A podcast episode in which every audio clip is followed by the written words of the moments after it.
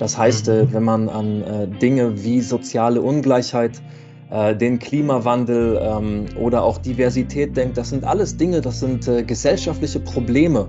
Und wir hatten sehr lange so eine Trennung von der Wirtschaft auf der einen Seite mhm. und der Gesellschaft auf der anderen Seite. Und ähm, das hat sicher auch mit dem technischen Wirtschaftsbegriff zu tun, den man so ganz allgemein hat. Aber das scheint sich, und das ist jetzt auch nur ein Eindruck, aber das scheint sich aufzulösen und es scheint so zu sein, als könnten Philosophinnen und Philosophen aber auch ähm, andere äh, da durchaus etwas zu beitragen, die Wirtschaft zu entwickeln. Sagt Sören E. Schuster, Philosoph und Autor des Interviewbandes CPO, Chief Philosophy Officer. Heute bei Everyday Counts. Willkommen bei Everyday Counts. Mein Name ist Christoph Braun und ich freue mich heute, einen Gratwanderer zu Gast zu haben in der Sendung. Einen Gratwanderer zwischen zwei, ja, zwischen zwei Welten, nämlich der Welt der Philosophie auf der einen Seite und der Welt der Wirtschaft auf der anderen Seite. Sören, Sören E. Schuster ist Doktorand der Philosophie an der Albert-Ludwigs-Universität in Freiburg und wissenschaftlicher Mitarbeiter am Institut für Wirtschaftsgestaltung. Und sein Schwerpunkt, das ist die Philosophie der Ökonomie, also die Wirtschaftsphilosophie. Er beschäftigt sich unter anderem mit Management und mit der Frage, wie Philosophieren und Wirtschaften sich ergänzen, wie sie einander befruchten können. Als Sachverständiger an dieser Schnittstelle bietet Sören Schuster auch Kulturberatung für Unternehmen an und er beschäftigt sich insbesondere mit einem ganz, ganz, ganz spannenden Begriff und der war für mich so der Auslöser, um Sören heute in die Folge einzuladen. Er beschäftigt sich nämlich mit dem CPO. CPO, der Chief Philosophy Officer.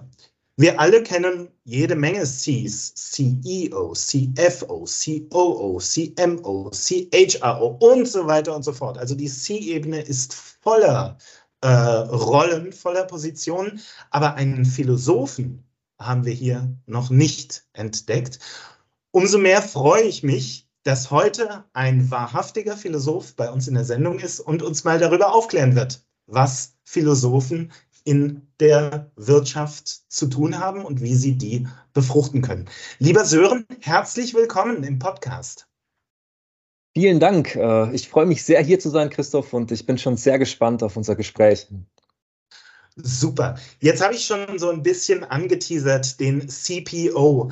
Wenn ich dich mal fragen würde in einem Satz, worum geht es da? Was ist der CPO und was tut er? Wie würdest du das zusammenfassen? In einem Satz als kleinen Teaser? Es geht um die Wahrnehmung im Unternehmen und vom Unternehmen und um die Sprachgebung. Das wäre der kürzeste Satz, der mir dazu einfällt, aber es ist ein bisschen komplizierter. Äh, aber da komme ich, glaube ich, später dann nochmal drauf zu sprechen, warum das kompliziert ist und auch warum es für das Projekt von mir kompliziert war. Ich sehe schon, das ist ein Satz, der aufgebrochen werden muss. Aber vielen, vielen Dank. Du hältst die Spannung auf jeden Fall äh, am, am Köcheln quasi. Lieber Sören, bevor wir in unser Hauptgespräch einsteigen, möchte ich dir aber wie allen unseren Podcast-Gästen so ein, zwei Aufwärmfragen stellen. Diese Aufwärmfragen, die sind dafür da, dass wir dich ein bisschen kennenlernen, dass wir herausfinden, wie du sprichst, wie du tickst, wie du denkst. Und die erste dieser Aufwärmfragen, das ist die Frage nach einem Mythos der Arbeit. Ich frage dich also nach einem Stereotyp, einem Klischee, einer fixen Idee, einem Vorurteil, irgendeinem Gedanken, einer These über Arbeit, die da draußen herumschwirrt, die in den Köpfen der Menschen drinsteckt und von der du sagst, das ist doch totaler Quatsch. Ja, gern. Also Mythen sind ja zuerst einmal eigentlich Annahmen darüber, was Arbeit ist, sein könnte oder auch Missverständnisse, äh, wie Arbeit funktionieren könnte. Und äh, auf der einen Seite gibt es da mit Sicherheit die expliziten Mythen, äh, die so äh, als Sprichwörter durch die, äh, durch die Büros geistern. Aber dann gibt es natürlich auch die impliziten Mythen, also die Vorstellungen, die auch die ganze, ja, die ganze Arbeitswelt konstituieren, die uns äh, jeden Tag begegnet. Und ähm, da ist äh, etwas, was mir immer wieder äh, begegnet, ist äh, die Vorstellung davon, dass alles ein Tool ist. Also äh, die Idee, dass alles, was wir äh, so finden und was uns so begegnet, auch ein Instrument für das Unternehmen sein könnte. Und ähm, das hat natürlich auch einen guten Grund, warum dieser Mythos entstanden ist oder warum es den gibt. Also durch das instrumentelle Denken und dadurch, dass wir und, äh, uns Werkzeuge entwickeln und dass wir uns äh, ja, Zweck-Mittel-Beziehungen gut zurechtlegen. Ähm, dadurch äh, können wir äh, einige Dinge jetzt besser. Und äh, dadurch äh, ist, äh, glaube ich, vieles zu erklären, was wir auch als wirtschaftlichen Fortschritt bezeichnen würden. Aber trotzdem äh, gibt es da natürlich eine gewisse Blindheit, wenn wir alles als ein Tool wahrnehmen. Und das Beispiel, äh, an dem mir das so ein bisschen ähm, ja, klar geworden ist jetzt in der letzten Zeit, äh, das war tatsächlich eine Agentur, die geworben hat, ähm, damit dies und jenes mit der Unternehmenskultur als Tool jetzt zu verbessern. Also sie haben angeboten, das mhm. Tool der Kultur einzubringen. Und das ist dann natürlich etwas, ähm, wo man sich fragt, naja, wenn man ähm, selbst die Kultur nur noch als Tool wahrnehmen kann und äh, selbst die Kultur nur ein Mittel zum Zweck ist, ähm, wofür macht man das Ganze dann und äh, was ist der Zweck in der Angelegenheit? Und ähm, das kann auch etwas sein, ähm, was unsere Arbeitswelt, in der man ja täglich auch irgendwie drinsteckt, äh, ein bisschen ärmer macht. Vielen Dank, finde ich einen sehr, sehr, sehr interessanten Gedanken, dass äh, alles im Grunde genommen verinstrumentalisiert wird, dass aus allem äh, Instrumente Mittel gemacht werden. Ich finde, das wirft wahnsinnig spannende Fragen auf. Vielen Dank für diesen Mythos, lieber Sören. Meine zweite Aufwärmfrage, das ist ja immer die Frage nach einem Quick Win, also nach einer kleinen Empfehlung von dir, einem Tipp das darf ein Gedanke sein, das darf eine disruptive Frage sein, das darf auch durchaus eine Methode sein, etwas, das wir tun können im Hier und Jetzt und das uns entweder ja, effektiver oder effizienter oder einsichtiger machen könnte. Was hast du uns da mitgebracht? Ja, ich habe äh, etwas mitgebracht, durch das man vielleicht für sich selbst im eigenen Arbeitsalltag oder in der eigenen Arbeitswelt diese Zweck-Mittel-Beziehungen ein bisschen, ein bisschen klären kann oder, ähm, oder das versuchen kann zu klären. Und ähm, ja, das, das geht davon aus, dass ähm, heute ja die meisten mit ganz verschiedenen Tätigkeiten beschäftigt sind. Also ich weiß nicht, vielleicht hat man morgens äh, etwas mit Diagrammen und Tabellen zu tun, hat dann Kundengespräche und irgendwann vielleicht, äh, ich weiß nicht, ein Projektmeeting mit dem Team. Und äh, man macht all diese verschiedenen Dinge. Und die Idee ist jetzt, das alles mal aufzufächern und sich die Tätigkeiten einzeln herauszusuchen und dann eine Unterscheidung zu machen, dann zu schauen, wo liegt eigentlich der Zweck dieser Tätigkeit? Und äh, das, was ich äh, da anbieten möchte, ist, dass wir eben von einem externen und einem internen Zweck äh, ausgehen. Das heißt, auf der einen Seite hätten wir Tätigkeiten, die wir um einer anderen Sache willen machen. Also mhm. da könnte man, ich weiß nicht, äh, ein Anruf äh, muss gemacht werden, weil es eine Deadline gibt für etwas. Oder ich denke, externe Zwecke, da sind wir alle sehr kreativ und äh, kennen, kennen sehr viele mhm. externe Zwecke. Ähm, interne Zwecke ähm, gibt es äh, dafür auch ganz verschiedene. Und ähm, ich weiß nicht, wenn man vielleicht Ingenieur oder Ingenieurin ist und arbeitet an einem Teil, man konstruiert etwas, dann gibt es vielleicht eine Eigenlogik, eine eigene Ästhetik der Sache, an der man arbeitet. Oder äh, wenn man mit Kunden zu tun hat im Customer Support, dann äh, ist vielleicht auch diese Tätig etwas, ähm, äh, die Selbstzweck ist zu einem gewissen Grad, mhm. weil man äh, ja, weil man äh, Menschen mit ihren echten Bedürfnissen, die ja auch da sind, helfen möchte. Also das wäre die Kategorisierung, die ich anbieten würde, äh, dass wir unterscheiden, ob ein Zweck äh, einer Tätigkeit intern oder extern ist. Und man sieht, glaube ich, schon, dass das recht individuell ist. Also manche Dinge, die für mich vielleicht ähm, äh, äh, nur ein Mittel zum Zweck sind. Ich muss diesen Anruf machen, sind für jemand anderen vielleicht wirklich etwas, ähm, ähm, das äh, in sich selbst einen Zweck trägt. Und deswegen geht es da wirklich darum, vielleicht für diesen Quick Win die eigene Arbeitswelt ein bisschen mehr zu klären und vielleicht da eine Unterscheidung einzubringen, die helfen kann, auch das eigene Arbeiten auszurichten und die auch die Arbeit, das ist nur eine Randnotiz, vielleicht auch sogar besser machen kann. Und äh, tatsächlich geht das Ganze dann auch äh, ein bisschen darüber hinaus, was äh, man unter extrinsischer und intrinsischer Motivation Situation verstehen könnte, wenn man sich die Dimensionen eben dieser Zwecksetzungen klar macht. Ähm, und dahinter könnte man nämlich den Claim setzen, dass ja unsere menschliche Freiheit und unsere Existenz eben ganz grundsätzlich damit zusammenhängt, wie wir Zwecke setzen, ob wir überhaupt selbst Zwecke setzen und wie wir dann die mhm. Tätigkeiten ausführen. Also hier kommt eine äh, Dimension in das äh, Wirtschaften hinein, die man durchaus als existenzielle Dimension beschreiben könnte. Und äh, äh, auch äh, die Frage, inwiefern der Mensch ein, ein lebendiges Instrument ist oder inwiefern er oder sie etwas anderes sein kann. Aber äh, ich glaube, äh, du merkst auch schon, wir sind an dem Punkt nicht mehr ganz beim Quick Win. Ähm, ja. Und wir sind äh, ein bisschen äh, bei den äh, längeren Entwicklungslinien, die mich vielleicht auch ein bisschen mehr interessieren. Aber ich glaube, diese Unterscheidung und dieses äh, selbst mal zu prüfen bei den eigenen Tätigkeiten, wo liegt eigentlich der Zweck und was ist eigentlich der Zweck? Ähm, das kann helfen, die Arbeiten, die man macht, besser zu machen und vielleicht auch ähm, ja, zu verändern, indem man verändert das, was man macht. Vielen Dank dafür. Sehr, sehr interessant interessante Unterscheidung. Ja, ich glaube, ähm, die nächste Frage, die ich dir stellen möchte, die haben wir jetzt schon so ein bisschen angerissen. Ich möchte es trotzdem mal ganz explizit fragen. Warum braucht es philosophische ja, Einwürfe, philosophische Untersuchungen in der Welt der Wirtschaft? Wie kann die Welt der Wirtschaft von dem profitieren, was die Philosophie mitbringt.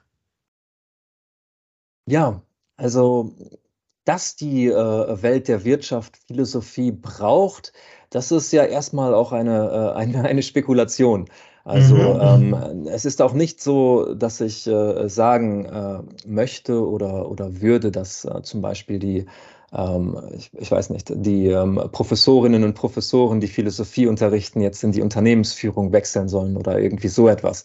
Aber ähm, ich sehe es vielmehr als eine, äh, eine, eine, gegenläufige Bewegung. Also es besteht ein Interesse, es besteht eine ja, Nachfrage, eine Neugier, was ähm, philosophische Themen angeht. Also von der Seite aus ähm, äh, sehe ich es. Und äh, das macht sich dann ja bemerkbar in, in verschiedenen Trends auch oder auch äh, in verschiedenen Krisensituationen, die es gibt, die gerade äh, das Wirtschaften hinausfordern, über das hinauszugehen, was wir herkömmlich als Wirtschaft verstehen oder was viele herkömmlich als Wirtschaft verstanden haben. Das heißt, äh, mhm. wenn man an äh, Dinge wie soziale Ungleichheit, äh, den Klimawandel ähm, oder auch Diversität denkt, das sind alles Dinge, das sind äh, gesellschaftliche Probleme. Und wir hatten sehr lange so eine Trennung von der Wirtschaft auf der einen Seite mhm. und der Gesellschaft auf der anderen Seite. Und ähm, das hat sicher auch mit dem technischen Wirtschaftsbegriff zu tun, den man so ganz allgemein hat. Aber das scheint sich, und das ist jetzt auch nur ein Eindruck, aber das scheint sich aufzulösen und es scheint so zu sein, als könnten Philosophinnen und Philosophen, aber auch ähm, andere äh, da durchaus etwas zu beitragen, die Wirtschaft in eine wünschenswerte Richtung zu entwickeln. Und ähm, ja, von daher sind das eigentlich äh, sehr schöne äh, Aussichten von dieser Öffnung des Wirtschaftsbegriffs her, wenn man das mhm. ernst nimmt. Aber es ist jetzt auch nichts, von dem ich sage, ähm, das ist ähm, äh, das ist jetzt so und äh, das wird sich niemals ändern oder so wird das jetzt in den nächsten Jahren verlaufen. Dafür ist das Ganze, glaube ich, auch noch nicht weit genug und dafür ähm, gibt es da auch nicht äh, genug ähm, ja, Empirie, auf die man sich da irgendwie stützen kann. Mhm. Ähm, du hast angesprochen ganz konkrete Fragestellungen, die im Moment breit diskutiert werden. Also klar, der Klimawandel, ähm, Diversität. Ähm, die Frage, die sich da stellt für Unternehmen, ist natürlich ganz plakativ, was sollen wir tun? Wie sollen wir jetzt handeln? Das sind also ethische Fragestellungen, oder? Ja, also wir können sie als ethische Fragestellungen auffassen. Ähm, das kommt immer so ein bisschen drauf an, wie man das Ver Verhältnis von Ethik und Wirtschaft äh, modelliert. Mhm. Also ähm, es ist ganz interessant, wenn, wenn man sich das anschaut in der herkömmlichen Wirtschaftsethik, dann gibt es diese Idee, dass die Wirtschaft äh, gewinnmaximierend ist und sich auch darin erschöpft, gewinnmaximierend zu sein. Das heißt, alles, da sind wir vielleicht wieder bei Zweck und Mittel, ja. alles ist nur Mittel äh, äh dazu, mehr Geld zu verdienen und deswegen wird alles dem untergeordnet. Und äh, dann kommt die Wirtschaftsethik und äh, beschneidet das Ganze moralisch und äh, sagt dann, äh, hier ist die Grenze und ähm, hier machen wir das so. Das ist eine Spielart äh, von diesem Verhältnis von Wirtschaft und Ethik. Ähm, mhm. Das ist aber nicht die einzige.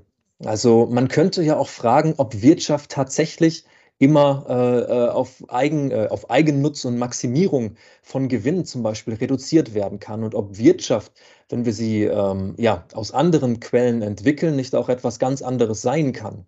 Und mhm. das ist für mich ähm, äh, die spannende Frage.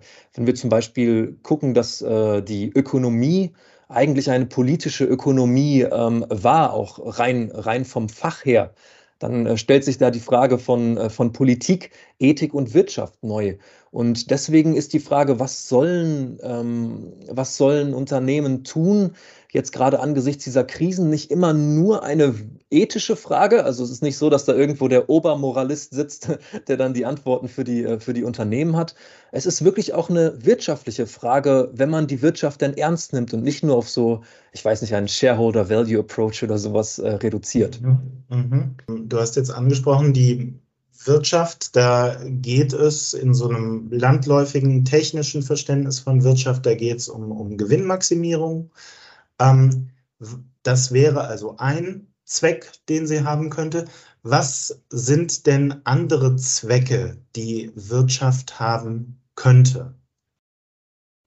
Ja, also ich glaube, da muss man gar nicht mal, ähm, äh, gar nicht mal so weit wegsehen und jetzt zum Beispiel, äh, ich weiß nicht, äh, sich äh, in, in Erinnerung an äh, alte politische Ökonomien, ähm, eine mhm. sozialistische äh, Diktatur oder irgendetwas vorstellen, mhm. sondern alleine in dem, wie wir auch Wirtschaft heute praktizieren, liegt das drin. Also wenn man sich zum Beispiel ansieht, dass, ähm, dass Kunden ähm, Bedürfnisse haben, und äh, mhm. dass das durchaus ernstzunehmende Bedürfnisse sind, äh, die auch für sich stehen und dass die Lebenswelt, in der wir unterwegs sind, äh, zu einem großen Teil eben von Unternehmen dann produziert wird in, in Bezug mhm. auf diese Bedürfnisse. Also es ist immer die Frage, wie man, äh, wie man das fasst und wie weit man das dann fasst. Diese Idee, dass, ähm, dass Wirtschaften grundsätzlich politisch konstituiert ist, also dass wir es nicht herauslösen können aus dem, was Gesellschaft ist, diese mhm. Idee, die ist ähm, schon bei Aristoteles und dann eben über die politischen Ökonomien bei, bei Adam Smith haben wir es und dann über Ricardo, da ist das alles noch ein, noch ein Thema. Das sind auch noch richtige politische Ökonomien und wo wir das heute finden, das sind dann wirklich die Phänomene wie Diversität. Also die mhm. uns vor Augen führen, dass wir nicht nur in einem technischen ähm, Labor irgendwo rumsitzen und äh, Gewinne maximieren, sondern dass es um politische Verhältnisse auch im Unternehmen geht. Und ähm, ja, Unternehmenskultur zu machen, heißt doch immer zu einem gewissen Grad äh, Unternehmenspolitik zu machen. Denn wie wir ein Unternehmen aufbauen und welche Hierarchien welche Verantwortung wir verteilen, uns selbst nehmen oder auch äh, auslagern teilweise. Ähm, das sind alles Fragen, die wir heute besonders nicht mehr ausklammern können aus dem Wirtschaften. Also Wirtschaften wird mehr, wird komplexer, würde ich sagen. Absolut. Wir befinden uns ja gerade auch in einer wahnsinnig spannenden Zeit. Ähm, also ein ganz einfaches Beispiel ist, die Presse ist voll von Artikeln, in denen beschrieben wird, welches neue Verständnis von Arbeit äh, die sogenannte Gen Z mit sich bringt und dass die ganz andere Erwartungen hat als die Generationen, die jetzt so langsam in Rente gehen und dass es da dann um äh, eine größere Autonomie geht, dass es da um eine bessere Vereinbarkeit von Arbeit und nur privatem oder Familienleben geht und so weiter und so fort. Auch Diversity und Inklusion spielen da eine große Rolle. Erleben wir zurzeit, dass das, was du, ich bin jetzt mal sehr breit, dass das Politische nennst, dass das gerade so richtig in die Wirtschaft hineindrängt nach einer Phase, in der das eher nicht der Fall war? Ja, also das wäre äh, eine, eine spannende Diagnose und ich würde sagen, wir haben da wirklich viele äh, Anhaltspunkte für, dass, ähm, dass das Wirtschaften zunehmend ähm, wieder politisiert wird oder mhm. zunehmend mhm. politisiert wird, nachdem es ja rein technisch wäre. Also wenn wir uns das mal als Kontrast einfach vorstellen, so eine tayloristische äh, Unternehmensstruktur, wo ja wirklich der einzelne Arbeiter, die einzelne Arbeiterin nichts anderes ist als ein austauschbares Instrument, das einen gewissen ja, äh, Workload erfüllt, äh, der auch genau festgelegt ist, überwacht wird und so weiter. Ähm, ja, wenn wir uns äh, äh, da heute ein Unternehmen ansehen, äh, in dem auch die, äh, die Mitarbeitenden dann teilweise mit, mitbestimmen, wo es hingeht mit dem Unternehmen, in dem ähm, Unternehmen sogar darauf angewiesen sind, ähm, dass das Ganze nicht mehr zentral gesteuert ist, weil sowas natürlich auch sehr schnell vor die Wand fährt. Ähm, mhm. Da könnte mhm. man wirklich äh, äh, ja, vermuten, dass, dass das wieder politisiert wird. Ähm, in welchem Ausmaß und ob das ein nachhaltiger Trend ist, das würde ich gern wieder in, in den Klammern setzen, mhm. einfach nur, weil ich, äh, da gibt es Leute, die sind da äh, besser informiert als ich und die haben da vielleicht äh, die, die, ähm, die besseren Einsichten. Aber ich denke schon, dass man ähm, da grundsätzlich zumindest Zeichen für sehen kann. Total spannend, denn dahinter stehen dann ja auch ähm, Menschenbilder, sage ich mal. Also bei Taylor, da steht ein bestimmtes Menschenbild dahinter und vielleicht bei dem, was wir jetzt gerade im Augenblick erleben, in diesen, no, ich habe es gerade angesprochen, in diesen ähm, neuen Generationen, die in die Arbeit hineingehen mit ganz neuen oder, oder mit neu entdeckten Werten und so weiter. Ähm, Lieber Sören, du berätst ja auch Unternehmen und zwar in deiner Eigenschaft als, ja, vorhin habe ich gesagt, als Gratwanderer zwischen Philosophie und Wirtschaft. Was sind denn so Themen, was sind Fragestellungen, mit denen Unternehmen an dich herantreten und welche ja, analytischen ähm, ähm Mehrwerte kannst du da liefern? Ja, also es ist so, dass ich ja äh, im Bereich der Unternehmenskultur vor allem dann tätig bin und deswegen sind die meisten Fragestellungen, auf, äh, äh, mit denen man auf mich zukommt, natürlich auch in diesem Bereich. Und ich nenne gerne ein paar Beispiele, also dass man vielleicht äh, einen kleinen Eindruck davon kriegt, was, ähm, äh, was mögliche Themen sind. Also da kann es zum Beispiel darum gehen, dass in einem, äh, in einem Unternehmen äh, Mitarbeiter und Mitarbeiterinnen sehr schnell kündigen und dass wir so eine hohe Fluktuation haben, dass die äh, Unternehmensentwicklung äh, ja, äh, stark darunter leidet. Ähm, das ist eine, eine Sache. Und dann geht es natürlich darum herauszufinden, warum verlassen die ganzen Leute mhm. Äh, das Unternehmen so schnell und ähm, wie können wir vor allem eine Unternehmenskultur schaffen, in der vielleicht auch jüngere, selbstbestimmte selbstbestimmt Arbeitende, sagen wir es so, ähm, äh, Mitarbeiter und Mitarbeiterinnen, Mitarbeiterinnen auch äh, etwas länger bleiben wollen. Also das ist, äh, das ist ein Bereich, in dem dann auch Sachen reinspielen, wie Werte und Kultur zum Beispiel zusammenhängen. Also was, ähm, äh, was verstehen wir überhaupt unter Werten und wie repräsentieren die eine Kultur oder ist es vielleicht auch ein bisschen so andersherum, dass äh, eine Kultur gewisse Werte hervorbringt? Mhm. Ähm, ja, also das wäre eine Sache. Aber es gibt auch ähm, äh, Themen, die eher im Bereich der Führung von Unternehmen liegen. Also gerade zum Beispiel, wenn man es mit äh, dezentral organisierten Institutionen äh, zu tun hat, dann ist die Frage, wie schafft man es überhaupt hier, äh, so etwas wie Führung zustande zu bringen? Und wo liegen die Verantwortlichkeiten und vor allem, welche Hierarchien spielen damit rein? Denn nur weil wir eine dezentrale Organisation haben, heißt das ja auch noch nicht, dass wir, ähm, äh, dass wir irgendwie äh, keine Hierarchien oder so etwas haben. Also ja, damit verbunden eine, eine weitere Frage ist, ähm, wie, ähm, wie fest oder wie, wie feste Hierarchien aufgelöst werden können. Also gerade wenn äh, Unternehmen in Wandelprozessen stecken. Also das sind alles so Themen, mit denen ich mich beschäftige ähm, äh, in, in deren Hinsichten dann ähm, Kunden und Kundinnen auf mich zukommen. Ähm, aber was auch passiert ist, äh, das muss ich auch sagen, ist, dass, ähm, dass auch einfach eine Neugier da ist. Und darüber mhm. hatten wir vorhin schon gesprochen, dass es äh, jetzt nicht unbedingt so ist, dass ich hier äh, irgendwie das oder dass, dass Philosophie generell das coole Produkt ist oder so etwas. ich glaube, es ist einfach so, dass Leute auch Dinge lesen und äh, dann neugierig werden, weil das Themen berührt und aus einer anderen Perspektive berührt, äh, die so eben nicht äh, im Unternehmen sonst auftaucht. Und daraus entgeben sich da, ergeben sich dann auch äh, Ideen für einen gemeinsamen Workshop oder vielleicht ergibt sich auch mal eine Fragestellung erst aus äh, so einem Dialog, der dann eben durch Neugier beginnt. Vielen Dank. Ja, Neugier ist ein gutes Stichwort. Du hast vorhin äh, äh, gesagt, der Chief Philosophy Officer, dessen Job könnte darin bestehen, ja, Sprache zu untersuchen, an Sprache zu arbeiten, um dem Unternehmen eine neue Perspektive auf sich selbst zu erschließen. Jetzt wüsste ich gerne, was steckt da denn dahinter? Kannst du das mal für uns so ein bisschen auspacken? Ja, sehr gern. Also da muss ich vielleicht ein bisschen ausholen und äh, noch ganz kurz was zum Hintergrund sagen ähm, des Projekts, also in, in, dessen Rahmen ich das dann ähm, ja ein bisschen, ein bisschen äh, mir angesehen habe. Also ich hatte gelesen von dieser Chief Philosophy Officer Rolle, ähm, die gäbe es da irgendwo im Silicon Valley, die Tech-Unternehmen würden das machen und äh, da, da ist man dann irgendwie hellhörig, wenn man was mit Philosophie zu tun hat und auch ich weiß nicht, äh, selbst äh, einen gewissen Startup-Hintergrund hat und so weiter. Aber das, ähm, da kam dann die Idee, da wirklich mal zu schauen. Aber das Problem war, dass die ähm, CPOs schwer zugänglich oder nicht vorhanden waren zu dem Zeitpunkt, als ich da mehr wissen wollte. Das kann auch mhm. daran liegen, dass ich kein Journalist bin oder dass ich kein Soziologe bin. Ähm, aber es war auf jeden Fall äh, ein Problem. Aber ich habe mir äh, dann gedacht, ich drehe das ein bisschen um und spreche mit Leuten darüber, ähm, was das für eine Rolle sein könnte.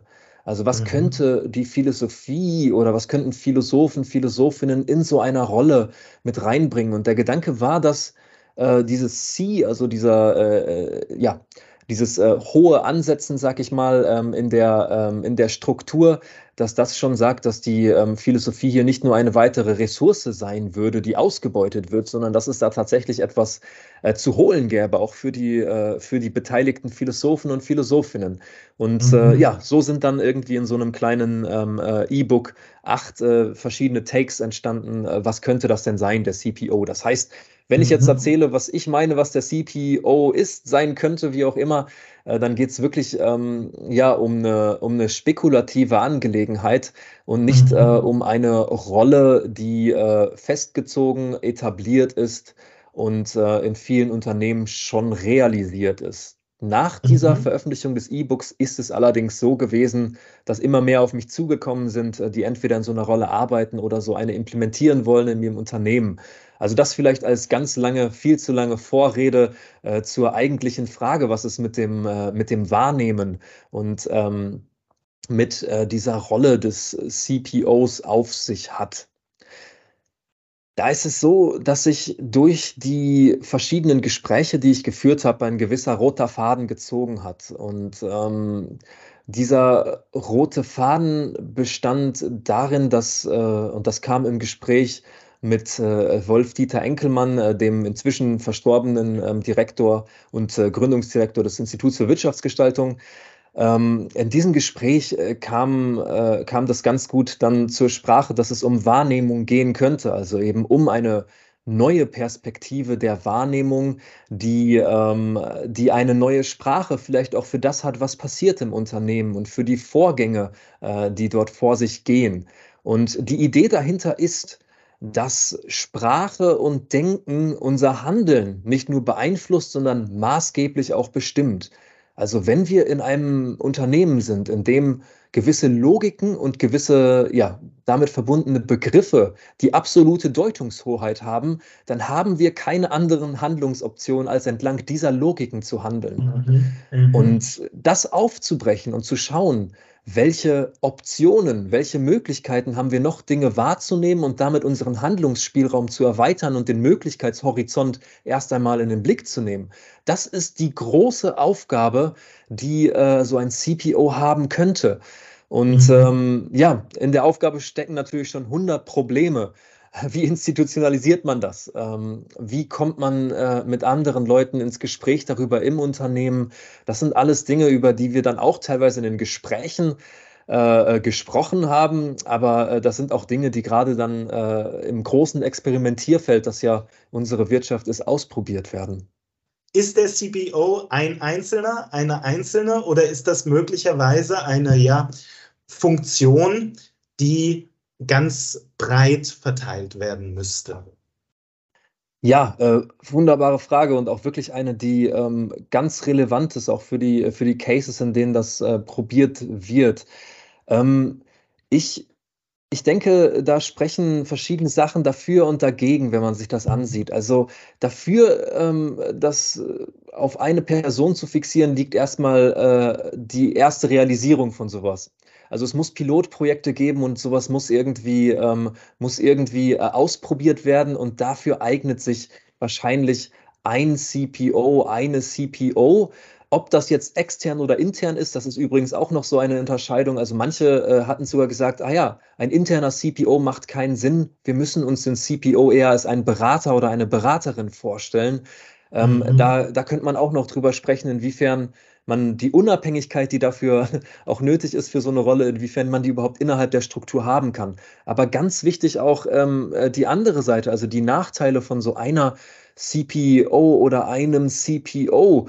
Ähm, man ist dann natürlich wieder im alten Silo-Denken an, angelangt, also wo äh, eine Person äh, vielleicht dann mhm. dafür mhm. verantwortlich ist und äh, die anderen Leute dann ähm, oder den anderen Leuten dann äh, die, die Sprache gibt oder wie auch immer. Und mhm. ähm, ich glaube, in ein oder zwei Gesprächen sogar kam auch die Idee auf, dass nicht jeder eigentlich ein bisschen CPO sein sollte in so einem Unternehmen. Mhm. Und dass, ähm, wenn ein Unternehmen gut geführt wird, vielleicht auch so ein CPO gar nicht nötig ist, sondern dass wir einfach vielleicht äh, im Sinne eines Denkexperiments anhand dieser Rolle ähm, gewisse Bedürfnisse äh, eines Unternehmens äh, auch ausdiskutieren können. Also ja, äh, um es kurz zu machen nochmal, ähm, es ist äh, für mich auch nicht klar, ob eine Person äh, so eine Rolle besetzen sollte oder ob das am Ende die beste Lösung ist, aber es scheint mir ein guter Schritt, ähm, um ja das Experimentieren in dem Feld voranzubringen und um vielleicht auch Erfahrungen zu sammeln, die nötig sind. Vielen Dank. Ich muss spontan daran denken, das ist jetzt ein, ein Mythos, das Orakel von Delphi, wir alle kennen es, der Spruch, der über dem Portal stand, erkenne dich selbst. Im Grunde genommen, so verstehe ich dich, geht es bei deiner äh, Fragestellung oder insgesamt bei den Fragestellungen, die sich so rund um diesen Begriff des CPO ansammeln, da geht es genau darum, dass Unternehmen sich selbst erkennen. Wer sind wir eigentlich? Wer wollen wir sein? Wie sprechen wir über uns? Wie handeln wir in der Welt? Wie gehen wir mit anderen um und so weiter und so fort? Also alles, was da drin steht, so eine Art, ne? Ja, Selbsterkenntnis und dann auf Grundlage dieser Selbsterkenntnis eine neue Selbst Verortung und ein neues Handeln in der Welt. Wenn ich erstmal erkannt habe, wer ich bin, wer ich sein möchte, was meine Potenziale sind, was vielleicht auch meine Grenzen sind, erst dann kann ich wirklich autonom in der Welt handeln. Das finde ich einen wahnsinnig spannenden Ansatz, ähm, den du da für uns erschlossen hast. Und ich glaube, dass das ein Ansatz ist, der jetzt und in den kommenden Jahren drängender wird denn je. Wir haben schon angesprochen, dass ähm, neue Generationen, die jetzt in die Arbeit kommen, mit ganz neuen ne, Vorstellungen, möglicherweise mit neuen oder neu entdeckten Werten in die Arbeit kommen. Ähm, da entsteht also so ein gewisser, ja, ich sage mal, ein, ein gewisser Handlungsbedarf für Unternehmen. Aber auf der anderen Seite gibt es ja auch aus der Politik, Stichwort ESG, die Gesetzgebung, die europaweit ab 2025 gilt, ähm, durchaus äh, Initiativen, die die Unternehmen auch, ne, ich sag mal, wohlgemeint auffordern, ja sich ein bisschen, so ein bisschen mit sich selbst zu beschäftigen und genau diese Fragen zu stellen. Also auch aus der Politik kommt ja tatsächlich diese Aufforderung, Beschäftigt euch mit euch selbst. Überlegt euch, wer ihr sein wollt. Überlegt euch, wie ihr eure Rolle findet in dem gesellschaftlichen Ganzen, das wir sind. Und eben nicht nur in eurer Marktnische, die ihr nun mal besetzt, mit dem Zweck der, wir haben es vorhin gesagt, Gewinnmaximierung. Also ich glaube, dass der Moment tatsächlich reif ist für die Fragestellungen, die du uns äh, vorgestellt hast. Ja, sehr schön und auch ähm, wirklich ein ähm, ja, interessant, das mit der Politik nochmal noch mal ins Spiel zu bringen, weil das ist natürlich ähm, eine andere Möglichkeit, Wirtschaft zu gestalten durch politische Rahmensetzungen. Und ähm, mhm.